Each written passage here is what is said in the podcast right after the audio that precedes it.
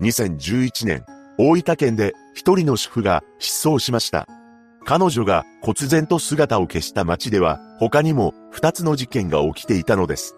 詳細を見ていきましょう。後に謎の失踪を遂げることとなる三永町子さんは1975年9月25日に出生します。彼女は大分県の別府市にある学校を卒業後、地元で就職したそうです。また、とても慎重な性格の持ち主だったと言います。実際、自分一人で県外に出ていくことはほとんどありませんでした。そんな彼女は一人の男性と結婚し、長男、長女と子宝に恵まれています。失踪当時、大分県の肘町という人口2万8000人ほどの静かな海沿いの町で家族仲良く4人で暮らしていたのです。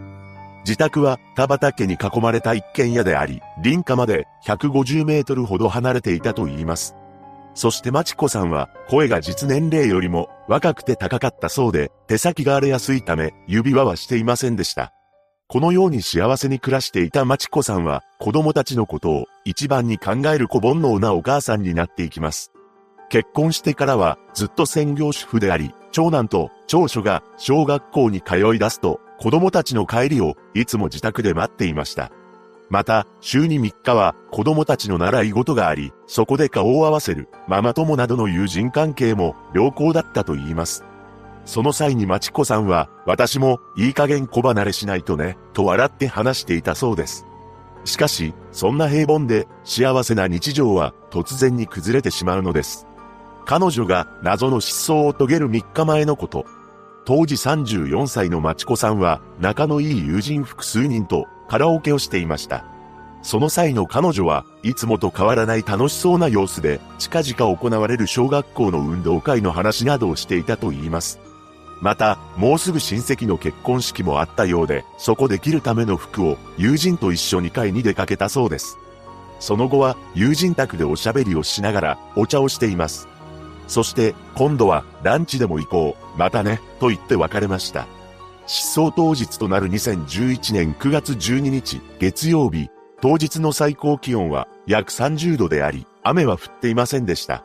平日のため子供たちは小学校があったのですが、この日のまちこさんは一つだけいつもと違っていたのです。というのも、この日の彼女は朝から体調が優れなかったそうなのです。そのため朝の支度が遅れてしまいました。いつも子供たちは徒歩で通学をしていたのですが、間に合いそうにないということで、まちこさんが車で送り届けることになったのです。そうして子供たちを無事に小学校に送り届けたのですが、午前9時45分頃、一本の連絡が入りました。それは小学校からであり、どうやら学校でトラブルがあったそうで、長女の前歯が欠けてしまったというのです。そして学校側は、まちこさんに長女のことを迎えに来てほしいと申し出てきました。この連絡を受けたまちこさんは、再び車で小学校へと向かっています。そして午前10時過ぎに小学校に着いたまちこさんは長女を引き取りました。そのまま二人は地元の歯科医院へと向かったのです。そこで長女は歯の治療を受けています。その後、まちこさんと長女は歯科医院から約1キロほど離れたスーパーマーケットに立ち寄りました。この時にお店の防犯カメラには買い物をする親子の姿が記録されています。そして午前11時半頃に、まちこさんは長女を小学校へと送り届けたのです。その際にまちこさんは長女に次のように話しました。家に帰って寝ているから終わったら電話して。この言葉に関しては、気分が悪いから病院に行くね、と話したという情報もあり、どちらが正しいのか明確には分かっていません。いずれにせよ、まちこさんは長女小学校まで迎えに行く予定だったと言います。しかし、まちこさんが長女を迎えに来ることはありませんでした。そして午後3時頃、長女は小学校から歩いて帰宅しています。長女によると、自宅の玄関の鍵は開いたままになっていたそうです。ちなみにまちこさんは普段必ず鍵を閉めていました。そして家の中にはいつも待ってくれているはずのまちこさんの姿がどこにもないのです。自宅には長女を学校に送って行った時に使用していた車が残っていたため彼女は一度自宅に戻ったとされています。母親がいないことに不安になった長女は父親と祖母に電話でそのことを伝えました。その後、夫が帰宅したのですが、部屋の中は特に荒らされたような様子はなかったそうです。そして午後7時頃に子供たちと祖母が町子さんの友人宅に出向いており、お母さんが来てないいないんだけど、と尋ねたと言います。しかし、町子さんの行方を知る友人はおらず、そのまま忽然と姿を消してしまいました。さらに、彼女と共に、町子さんの持ち物が数多くなくなっていることが判明します。それは、町子さんが普段使っている財布などが入ったバッグ、普段使用していたモノトーン色のポーチ、白い花飾りのついたビーチサンダル、家と車の鍵がなくなっていました。そして、彼女の健康保険証やキャッシュカード、クレジットカードもなくなっており、これは財布の中に入っていたものだと推測されています。さらに、毎日使っていたあるものが消えていたのです。というのも、まちこさんが普段愛用していた白い枕もなくなっていたそうなのです。この枕は過去に自宅から持ち出したことはなかったと言います。そして、長所がタオルケットの代わりに使用していたバスタオルもなくなっていました。こうして様々なものが消えている中、逆に自宅に残されたものもあったのです。それは、まちこさんの携帯電話であり、出かけるときはいつも持ち歩いていたのにもかかわらず、布団のそばに置かれたままになっていました。また、化粧品や着替えは一枚も持ち出された形跡はないのです。そして、冷蔵庫の中には、歯科医院の帰りに立ち寄ったスーパーマーケットで購入したとみられる飲みかけのお茶のペットボトルが残されていたと言います。ちなみに、まちこさんが休んでいたと見られる部屋の窓とカーテンは全開だったそうです。その後、まちこさんと一緒に亡くなっていたキャッシュカードやクレジットカード、保険証などが使用された記録は確認されていません。警察は自宅の鑑識などをしていませんが、警察犬を使って捜査が行われたといいます。その時に警察犬はすぐに家の前に戻ってきたというのです。このことから、マチコさんが歩いてどこかへ行った可能性は低いとされました。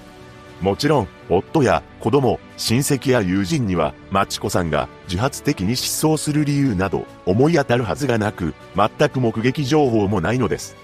むしろマチコさんは約2週間後に自分の誕生日を控えており、そればかりか子供たちの運動会や親戚の結婚式など楽しい予定がたくさんありました。警察は自発的に失踪したと見ているようですが、夫はそんな話を信じることはできず、マチコさんを探し出すためにブログを開設し、情報を集めることにしたのです。そのブログには、妻は慎重な性格で石橋を叩いて渡るのも躊躇するくらいですから、派手な行動などをしているとは考えづらいです、と書かれていました。ここで、三永町子さんの特徴を今一度確認していきます。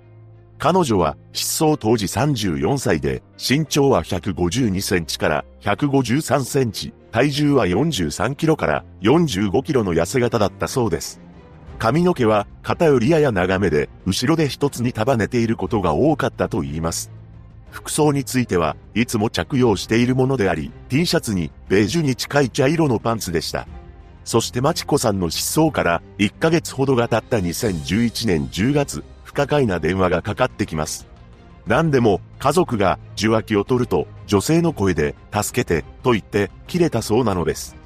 この声の主が一体誰なのかは不明であり、もしも町子さん本人ではないとするならば常識のないいたずらです。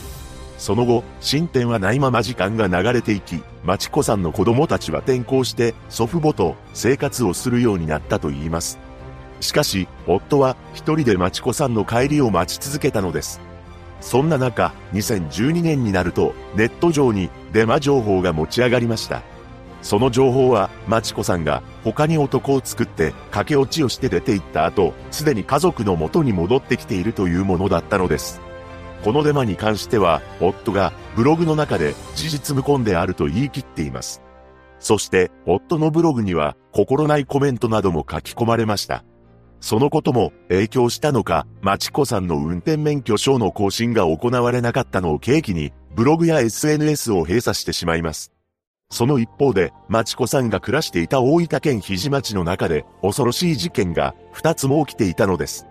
一つ目は、マチコさんが失踪した翌日である2011年9月13日に発生しています。この日、当時34歳の母親が2歳の娘を車に乗せてスーパーマーケットに買い物に来ていました。しかし、娘が行方不明になってしまったのです。この母親は駐車場に車を止めて自分だけお店に入り、5分ほど経ってから車に戻ってみると、娘の姿が消えていたと証言しました。2歳の娘は足が不自由であり、自力での歩行は困難だったため、何者かに連れ去られたのではないかと大騒ぎになったのです。しかし、それから半年ほどが経った頃に、とんでもない結末が待ち受けていました。なんと、行方不明になった2歳の娘の母親が、夫に付き添われて、実施に来たというのです。その母親によると、スーパーマーケットに出向いた当日、起床すると、2歳の娘がぐったりとしていて動かなかったと言います。つまり、突然娘は原因不明でこの世を去ってしまったのです。しかし、この母親は救急に連絡を入れるわけでもなく、怖くなってしまい、娘を抱きかかえ、山林へと運びました。そしてなんと、そのまま2歳の娘を山林に放置し、落ち葉をかぶせて隠したというのです。この母親の供述通りの場所からは、変わり果てた娘が発見されました。ただ、すでに半年以上が経過しており、亡くなった原因を特定することはできなかったそうです。そのため、この母親が娘を手にかけたということについては立件できませんでした。つまり、スーパーマーケットで娘が行方不明になったと騒いだのは演技だったということになります。その後、裁判で母親に懲役2年、執行猶予3年が言い渡されたのです。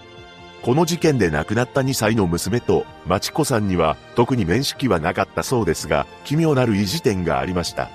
実は、母親が娘がいなくなったと嘘をついたスーパーマーケットは、まちこさんが失踪直前に長女と立ち寄ったスーパーマーケットだったのです。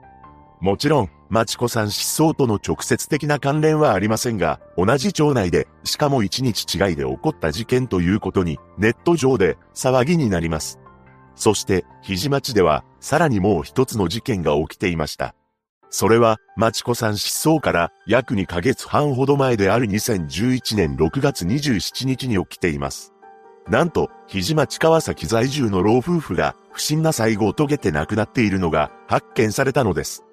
この老夫婦は何者かによって刃物で攻撃を受けた痕跡が確認されています。老夫婦のうち当時86歳の旦那さんはテーブルにもたれかかった状態で、当時84歳の奥さんは床にうつ伏せの状態であり、抵抗した形跡はなかったそうです。捜査の結果、亡くなってから4日ほど経っていたと言います。このように同じ町内でまさかこんな残忍な事件が起きていたというだけでも恐ろしいのですが、さらにとてつもない偶然があったのです。というのも、老夫婦が亡くなった自宅の場所なのですが、マチコさんが失踪当日に長女の歯の治療のために訪れていた歯科医院の斜め前にあったそうなのです。この事件に関しては、3年以上が経過した2014年3月に意外な結論が出されてしまいました。どうやら、老夫婦は何者かに手にかけられたのではなく、旦那さんの方が引き起こした無理心中だったというのです。この結論が導き出された要因としては、部屋が密室状態であり、争ったり荒らされた形跡がないことなどが挙げられます。そして、旦那さんと奥さんの死亡推定時刻には、数時間から半日のズレがあったそうです。何でも、奥さんが亡くなった後も、旦那さんの方が数時間生きていたと言います。つまり、老夫婦の間で起こった事件の真相として、旦那さんが奥さんを刃物で手にかけて、その後に旦那さんも自ら命を絶ったとされたのです。しかし、この事件に関しては謎が残っています。それは凶器が見つかっていないということです。捜査の中で二人の体に残っていた傷は家庭用の包丁に限りなく酷似しているとされました。ただ、老夫婦の自宅にあった刃物からは、結婚は愚か、DNA なども見つかっていないというのです。仮に、旦那さんが自宅にあった包丁を犯行に使った場合、犯行後に結婚を拭き取ったとしても、DNA までは拭き取ることはできないはずです。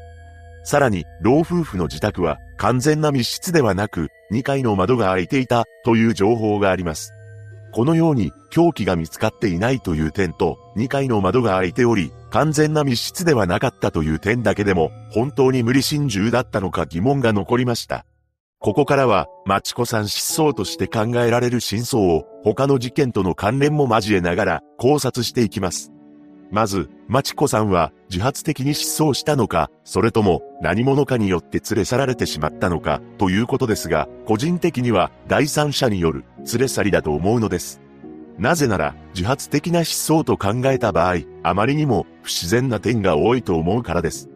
マチコさんはとても小煩悩であり、子供たちのことを一番に考えて生活をしていました。これは周囲の友人や夫の証言からも明らかです。そんな彼女が子供たちを置いて自分の都合だけを優先して失踪するとは考えられません。また、もうすぐ自分の誕生日や小学校の運動会、親戚の結婚式と楽しみな行事が控えていたのです。万が一、彼女が人に言えない悩みを抱えており、その場の現状から逃げ出したいと思っていたとしても、車や携帯を残したまま移動し、どこかで生きていくとも考えづらいと思います。さらに、当日のまちこさんは体調が悪く、長女の前歯が欠けるというアクシデントも起きていました。そんな日に自発的な失踪を決行するでしょうか一つ考えられるとするならば、まちこさんの体調不良が身体的なものではなく、精神的なものだった場合です。この場合であれば、精神的に全ての糸が切れてしまい、周辺にあった荷物を持って自宅を後にした可能性もゼロではありません。自分が誰かという感覚が失われてしまう、乖離性遁走という症状に陥った場合は、子供思いのマチコさんが姿を消してしまうこともあると思います。ただ、枕を持って歩いている人間を街の人間が見つけていれば、マチコさんだと気づくはずなのです。しかし、彼女の目撃情報は一切ありません。そればかりか、警察犬はすぐに家の前に戻ってきているため、マチコさんが徒歩でどこかへ行ってしまった可能性はほぼないと思われます。そうなれば、彼女は何者かに連れ去られた、もしくは、マチコさんの意思で何者かの車に乗ったものの、途中で連れ去られてしまったという可能性が高いのではないでしょうか。様々なパターンが考えられますが、肘町で起きた他の二つの事件と絡めて考えているネット上の考察も見受けられます。それらの考察の多くが、マチコさんが他の事件の犯行現場を目撃した、あるいは犯人がマチコさんに見られたと勘違いしたため、口封じのために彼女を連れ去ったというものです。しかし、老夫婦が亡くなった事件は、失踪の2ヶ月半ほど前の話であり、母親が2歳の娘を遺棄した事件は、失踪の翌日に起きていました。老夫婦の事件からは、時間が経ちすぎており、警察は無理心中として処理しているため、犯人がいると断定されたわけではありません。ただ、老夫婦の事件が起きていた時期に、偶然にも、マチコさんは、斜め前の歯科医院を訪れていたそうです。これは歯科医院の診察履歴から分かったと言います。つまり、事件当日に、マチコさんが歯科医院を訪れていたのであれば、犯人らしき人物を目撃した可能性もあるのです。もしもそんな偶然が本当に起きており、犯人がマチコさんを次のターゲットに決めたとします。その場合、自分の犯行がバレないようにするために、一刻も早く動くのではないかと思うのです。しかし、老夫婦の事件からは2ヶ月半という時間が過ぎているため、その間ずっと犯人は、マチコさんを連れ去る機会を伺っていたということになります。とはいえ、老夫婦を刃物で手にかけた犯人がいるのであれば、なぜマチコさんだけは失踪に見せかけて連れ去ったのか、違和感があるのです。口封じが目的なのであれば、老夫婦と同じように、その場で手にかけるのではないかとも感じます。そして2歳の娘を遺棄した母親についてですが、この女がマチコさん失踪に関わっているとは考えにくいと思います。なぜなら、最終的に夫に自身の犯行を告白して自首しているため、マチコさんに関して何か知っているのであれば、その時に話していると思うからです。そのため、同じ町内で起きた他の二つの事件に関しては、偶然に過ぎなかったと感じます。それでは、一体誰が何のために、マチコさんを、という話になります。本件を考察する人の中には、やはり彼女が枕と娘のバスタオルを持ち出していることに違和感を覚える方が多いようです。そして、真相に近い説として囁かれているのが、タクシー運転手による連れ去りでした。この説は、当日にマチコさんが体調を崩しており、病院に行こうと思って車に乗ろうとした際に、偶然にタクシーが通りかかり、乗ってしまったのではないかとされています。自分の体調が悪化していく中、マチコさんは運転することを諦め、タクシーに乗って病院に向かおうと思ったのです。その際に後部座席で横になるため枕やバスタオルを持ち出しました。しかし、タクシー運転手は、そのままマチコさんをどこかへ連れ去ってしまったという可能性が囁かれています。ただ、この説にはかなりの違和感を感じます。やはり、いくら体調が悪いからといっても、34歳の大人の女性が過去に持ち出したことのない愛用の枕を持ってタクシーに乗ることなどしないと思います。さらに、彼女は自宅に携帯を忘れているのです。タクシーに乗るほど意識がしっかりしているのであれば、家族と連絡が取れる携帯を忘れるとは考えられません。個人的に本件の真相として強盗の線が強いのではないかと思いました。事件当日、マチコさんは体調を崩しており、長女を小学校に送った後、本当に自宅で眠っていたと思われます。その際に、長所がタオルケット代わりに使っているバスタオルをかけて横になっていました。もちろんとても慎重な性格のマチコさんは玄関にも鍵をかけていたと推測できます。当日は最高気温約30度でしたが、クーラーをつけてしまうと体が冷えてしまいます。そこでマチコさんは窓とカーテンを全開にして眠っていたのです。しかし、その窓から犯人が入ってきたのではないでしょうか。三永さん宅は林家まで150メートル離れており、田畑に囲まれた一軒家のため、そこで何が起きようと近隣住民が気づくことは難しいと思うのです。眠っているマチコさんは犯人の存在に気づき、そこで揉み合いになったのかもしれません。そして犯人は何らかの凶器を持っており、マチコさんが抵抗した際に犯人の血痕などが枕やバスタオルについてしまいます。そこで犯人は自分の証拠を消し去るために枕とバスタオルを持ち去ったのです。また、犯人は、マチコさんが自発的に失踪したと見せかけるために、彼女のバッグやサンダルなども奪い、玄関から逃走していきました。もちろんこれは憶測に過ぎません。自宅には争ったような形跡などもないとのことなので、マチコさんが抵抗する間もなく襲われた、あるいは別の真相も十分に考えられます。一つ悔やまれるのが、自宅の鑑識などは行われていないということです。もし本件に犯人がいた場合、何らかの手がかりが見つかったかもしれません。一人の主婦が失踪した本事件。マチコさんの夫はネット上でメッセージを残しています。マチコへ、諦めるな、必ず帰ってこれることを諦めるな。どんな状況でも子供たちと会うために頑張れ。早くマチコを返してくれ。三永マチコさんが無事にご家族と再会されることを祈るばかりです。